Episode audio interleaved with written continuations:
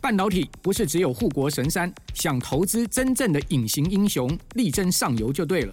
国内首档锁定全球半导体上游设备与材料厂的 ETF，中信上游半导体，股票代号零零九四一，带你与科技王者中的王者同行，指导半导体核心财富。三月十五盛大挂牌，透过全台各大证券商即可下单买入。投资一定有风险，基金投资有赚有赔，申购前应详阅公开说明书。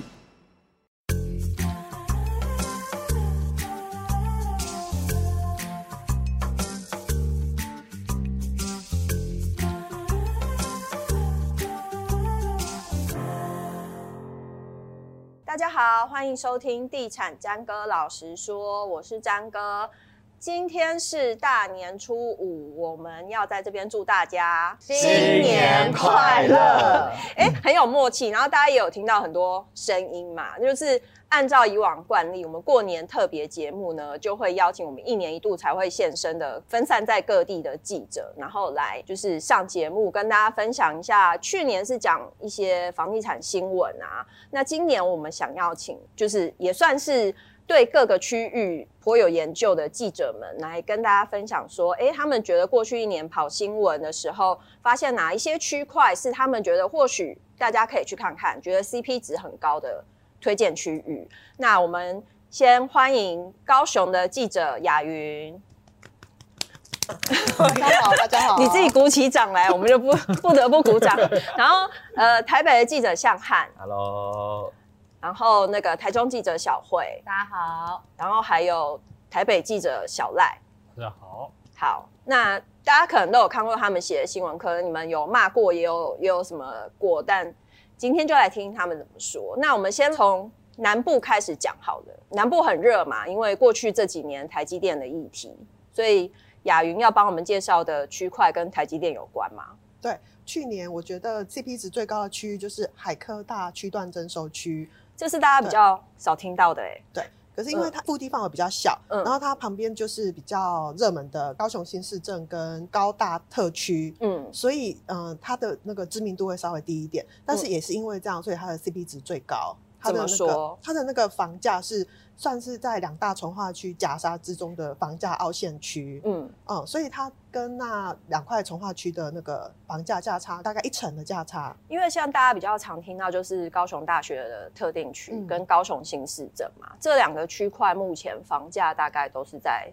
哦，三字头，三字头是新案还是全部的屋龄平均的？呃，预售像是高雄新市镇的话，嗯，他们的预售最高已经到差不多三十五左右了。对，嗯，那但是如果说是以呃我们刚刚讲的那一块海科大区段征收的话。它的预售现在也是差不多三十出头，嗯，那跟他们还是有一个比较明显的价差，嗯，那高雄大学特定区嘛，对不对？呃，高大特区那边预售也都差不多站稳三字头了，嗯，对。嗯、那如果说是以那个海科大的那个区段征收来说的话，它会有二字头尾的那种价格，嗯，那对于我们呃可能自住客啊或者是小资族来说，它的门槛会稍微低一点点，嗯，对，因为我们大家比较少听到海科大。那它就在那个呃捷运红线后进站的出口那边，大概距离多远？嗯，走路大概差不多五分钟。五分钟，对，所以它会跟高雄新市镇一样享有那个捷运的优势。哎、欸，而且高雄人应该不会用走路时间算吧？哎、欸，因为它真的蛮近的，骑骑摩托车差不多两分钟，一发动就到了，两分钟。你要从那个重划区出去，这样、嗯、对。那它它跟我觉得它跟那个高雄新市镇相比的话，就是一样都有捷运优势，嗯，但是它如果跟呃高雄呃高大特区比的话，它比它那边交通优势又更多。哎，为什么它的名气没有另外两个这么大？因为它的腹地范围比较小，所以它的推案量没有那么大。嗯，那所以如果以目前高雄正在夯的那种台积电、乔科这种议题来说的话，嗯、大部分话题会集中在高雄新市镇。嗯，对，所以高雄新市镇最近房价就是一飞冲天。我记得你写的新闻好像讲到什么乔科勇士之类的。对，因为之前乔乔科他就是那边高雄新市镇附近，大概两两三年前都还在一字头嘛。嗯，那因为就是房价涨幅太惊人了，然后。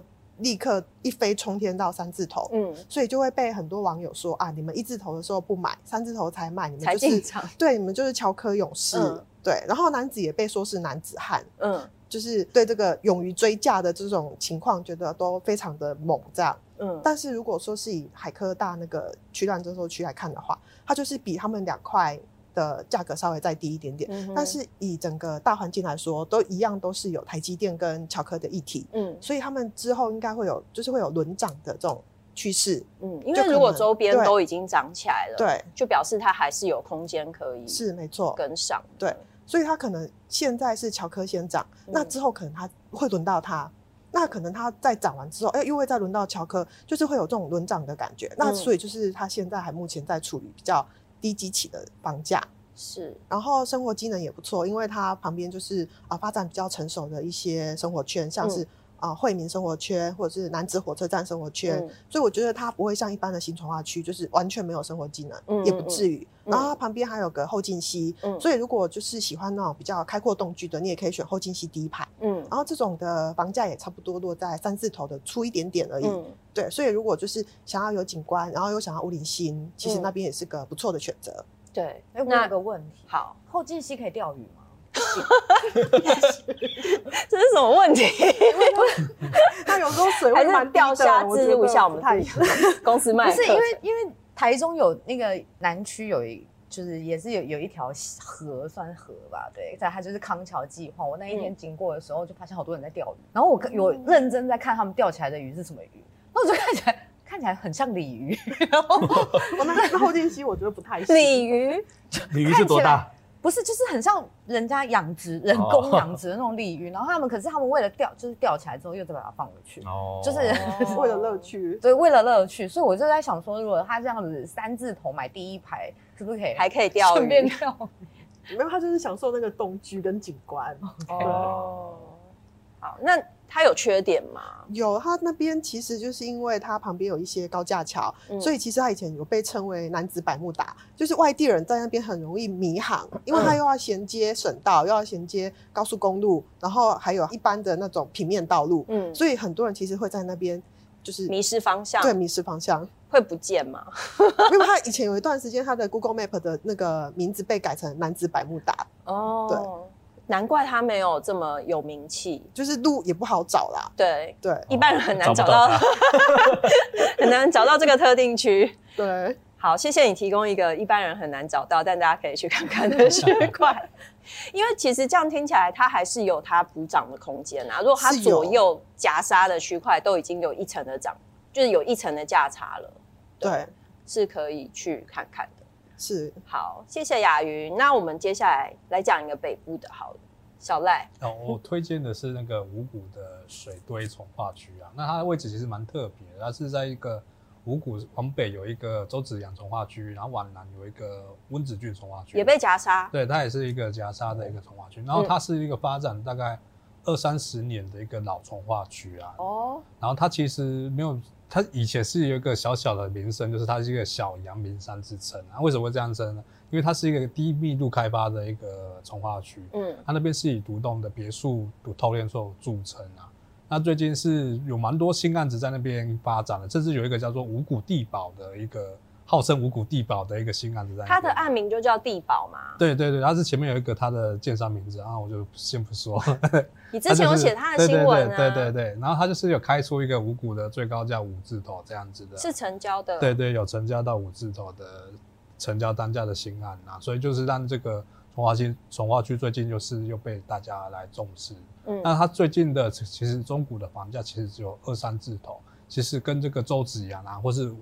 那个南方的温子郡来相比，是一个很明显的房价凹陷区。嗯，那新建案其实也只有四到五字头而已，也是都是相当亲民的一个价位这样子。嗯、是，那它其实也蛮大的缺点，就是说，因为它其实基本上还是在五股的比较蛋白的区域啦，所以它的生活机能啊，不管是卖场啊，或是交通啊，会比较缺乏一点这样子。嗯、对对对。嗯嗯所以那边的话，你会推荐买哪一种类型的产品会比较好？如果说它已经开发这么久了，哦、那它新案的部分会不会比较少？它新案的部分目前是有两三个新案在那边，就不多，对不对？对对对，嗯、但是它其实前阵子有一一批新案是大概五零五年以内的小宅啦，然后然后其实单价也都只有三字头，五零五年以内的新案三字头在双北其实蛮稀少的这样子。嗯那如果是比较有呃宽裕的那个资产的话，其实他选择那个独栋的别墅的话，总价其实也在两千五百万以内了，嗯，嗯，或是两千万上下。你说别墅哦？对对对，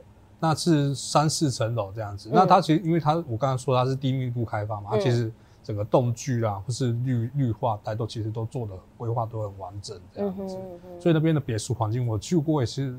发觉说他那边确实是蛮清幽的啦，可以这么说。他确实就是我刚刚说清幽的反义词就是呃，就是比较比较不方便。但是它其实就像我刚刚说，它是其实已经发展二三十年了。那它基本上的一些便利商店啊，或是那个全年这种的小小的生活采买机能，其实都有的这样子。对对对。嗯哼嗯哼。可可是大家过去对五股的一些印象，或者是会觉得比较不会想去五股看房，是因为它过去是一个工业区嘛？哦，是。所以它的周遭的环境，它周遭环境蛮特别。它其实那个在北边有一个很大的一个绿化带，是叫做水堆景观公园。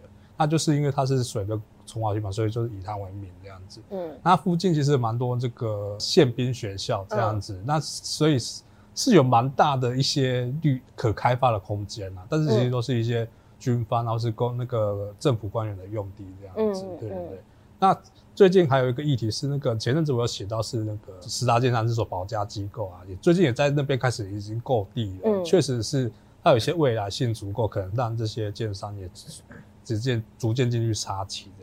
嗯哼，所以它未来可能还有一批开发计划，就代表说它的中古屋可能会有补补涨的空间。对对对，然后它未来性另外一个就是说，呃，目前蛮夯的一个五股的话题是那个五泰轻轨啊，但虽然还是要八年之后，但是它有一个 F 十站就是在这边设点这样子，嗯、也是在从化区内。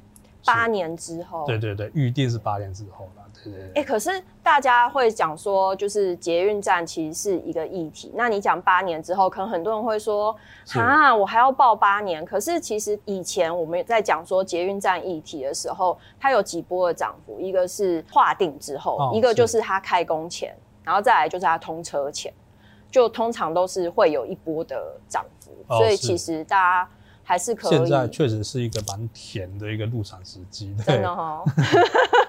因为现在的时机点，就是中股的二三四头，确实在双北是蛮难找到的。对，我们现在讲的南北两区，就是两位记者推荐的区块。中间我想要就是问一下，你们觉得就是像今年的房市，就你们目前采访的状况，是你们自己的意见哦，不是你们采访。现在各个马赛克来得及吗？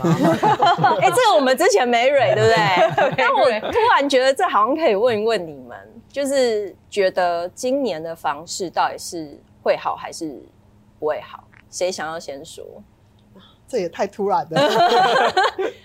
谁想要先说？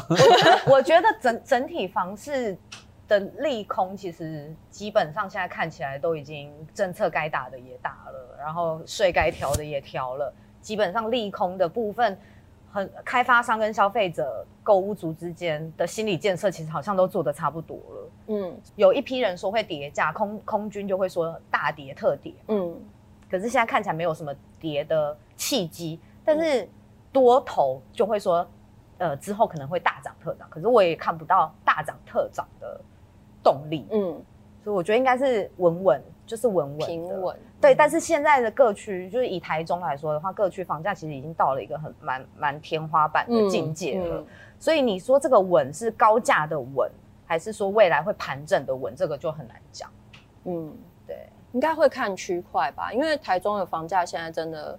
是台中人要崩溃的边缘了。台中人很崩溃啊，很崩溃啊，看我黑眼圈就知道有多崩溃。对，就是以台中的平均薪资所得来说，其实是有一点超出负担。嗯，但是因为政府又有，就是去年又有新的新青安的政策嘛，这是全国统一。对，那对台中来说，当然就是因为过去的低基期，造就这个一千万的贷款，其实是对。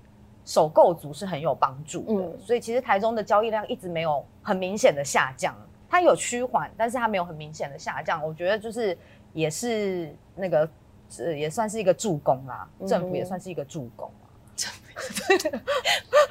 好，哦，就刚刚那个小姐姐有听到那个新青安嘛？新青安是去年八月上路嘛？那其实刚刚说助攻对不对？其实还有一个词，它其实大家都在讲说它就是一个市场的定心丸。嗯，那我们从数字上来看，就是八月上路之后，确实那个买卖运转动数啊是逐月在增加嘛，所以确实这一个政策是真的是一个市场的定心丸。那有些代销业者或是建商，甚至也会觉得说，其实也是代表政府的一个态度嘛，就是说政府没有想要把房价就是。把它打到死，然后把市场打烂嘛？哦，就基本上它就是呃围堵投机客嘛。那呃在首购这块，它还是大力的一个帮助哦。所以等于说，这个在看今年的市场的话，其实首购族或是真的有刚性需求的买盘，还是会这个越来越勇敢的出来买房子。对，那有量，那价格就会有支撑嘛。对啊，所以就是觉得说，哎，今年的市场其实还是稍微乐观一点。但是要到大涨，这也是不可能的，因为毕竟之前一九年、二零年 QE 之后，哦，这个房价短时间内垫太高了啦。对啊，所以如果说要再有大涨的机会，确实不太容易再出现了这样子。嗯嗯，对啊。那雅云怎么看？尤其觉得，尤其你们台积电炒了两三年，然后对，对其实都还根本还没来，但是我们就是炒不过台中啊。但是哎、欸，可是我们是真的都还没来哦，已经涨涨一波了，嗯，可能涨两波了，嗯、可能不是不止一波。嗯，对。可是我们实际上真正就是觉得那些高收入的工程师，其实根本就都还没来。嗯，对。所以我觉得。可能要等到量产之后才会有比较明显的反应。嗯，那目前可能也就是缓涨，反映一些通膨啊、物价啊。所以它还在涨，就是就是盘整。现在我觉得有点盘了。盘整。对、嗯、对，我我是说盘整的盘。嗯，不是盘整。不是盘整的盘。吓死我了。还是其实也有点盘。嗯，就就看人啊。对。就就看人。对，因为我觉得就是可能要等到它真正量产，才会有、嗯、再有一波比较上升的那个动力，这样。嗯嗯。所以最近应该也是会比较平缓，的平缓一点了。嗯、对，小赖你怎么看？我觉得台北的房市还是比较持稳一点，但是它其实房价基期已经太高了，嗯、所以要再涨的那个幅度其实真的是不高了。但是其实最近新青安的部分好像也没有挹注到太多台北的房市进去，因为新青安还是比较偏向低总价的部分。那台北的房市真的是有点过高了。那其实。交易量来讲的话，没有太太多的波折了。嗯、但是它房价今年会再涨上去的几率，我觉得是还是要看个案表现吧。可能是部分可能在呃蛋黄区啦，或是一些都更危老案啊，可能会有比较创新高的可能性。但整体而言，我觉得他们的买气会比较受限，然后价格可能会因此会比较拉高不上去这样子。嗯哼，那我最近听到一个说法，是因为中南部。可能因为这几年大家呃溢注在中南部的资金非常多，像台中就有新新北化嘛，就是价格已经堪比新北市。对呀、啊，然后还还还有更多更夸张的那种房价的案例。但是反观台北，其实就涨幅好像就没有像中南部这么夸张，有、嗯、可能五十趴、八十趴在涨。没有没有，十趴左右。会不会往？到最后就变成，因为我们大家都说那个那个房市是就是一碗水，你只是有就是反正资金就是流来流去，哦、到最后就流回台北，哦、因为台北反而比较便宜啊。但现在还是贵的西，就蛮贵的，好像也流不进来，就是它也是一个高峰，知道流到新北不会流到台北。对啊，流到新北，留在新北。对，有可能是新北或是桃园啊，因为台中房价新北化，新北人受得了吗？那就来台中买啊。台中 宜居哦，因为台中真的有些我看到九字头的，我就真的有点惊惊。台中有九字头了，我们有一百万，但是没有上实登的。哇塞！而且其实北部建商也一些很指标的建商也看好台中。对对，都到水南啊或哪边。我就有听那个建商私底下在讲说，北部的建商来台中看地，都会觉得哇哦，好便宜，好便宜。然后，但是对台中人来说，就是一个新的。门槛价了，嗯、像土地可能一平一百万，对台北的建商来说就不算什么。然后一百万还可以有一千平，就会很吸引建商。嗯、对，尤其地又很大，像双北的建商要买到千坪以上的地都蛮难的。那都要靠整合的方式。对啊，因为台中的从化区的土地供给量还算也还没有到很小啦，就是虽然陆续都有都已经在出货了，但是。基本上像台北很指标，什么新美齐啊，就是然后呃大陆就不用讲，它其实已经深耕台中大概十年了。华固啊，华固，嗯，然后还有什么想不到？不少了，就蛮多的，蛮多的指标建商就是都是在这两年插旗台中买地，嗯、然后也大概就是会在今年或是呃明年 要推案，所以台中人其实也很期待。真的吗？因为就不知道，台中已经这么多很棒的建商了，就就是会觉得说他们会期待再新一批的人来炒房吗？台中人好善良。对，我们很淳朴的、啊。对啊，就只能说，就是大家会期待不一样的建商，会看会看会不会带来什么样不一样的建筑。嗯，对。然后应该是大家都会买会不一样，不会不一样的，都是房子，都是住的。那我到台中确实有吓到，就是就是他们盖的建安跟台北的建安比起来，确实就是大气比较多，是不是？对啊。就就是外观花园都是非常细腻，哎我们有建商在里面弄了一座湖，哎，哦，有一座湖，还可以下雨吗？哦，它可以划船，真的可以划船，厉害厉害厉害！那我们下次员工旅游去台中的建案里面划船好了。他那个船是独木舟，一次只能一个人，那可能他们两个要坐。哎，他不能干。对，就是台中的建商，队，确实是在规划上面是蛮用心。蛮用心的。